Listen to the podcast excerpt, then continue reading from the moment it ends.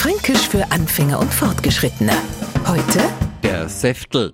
Alles, was der Franke sagt, ist hieb- und stichfest. Hält jetzt das Gesagte aber mal einer genaueren Überprüfung doch nicht stand, neu ist die Auskunft offensichtlich von einem Säftel gekommen.